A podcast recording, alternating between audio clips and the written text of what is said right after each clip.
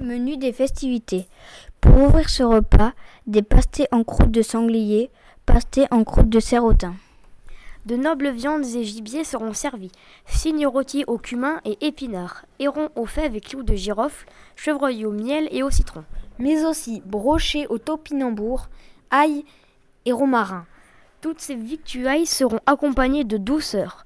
Coupe de fruits avec des baies, des figues, dattes, noix, noisettes, pommes et gastalées d'amandes. Et coulera à volonté de l'hypocrase et de la cervoise.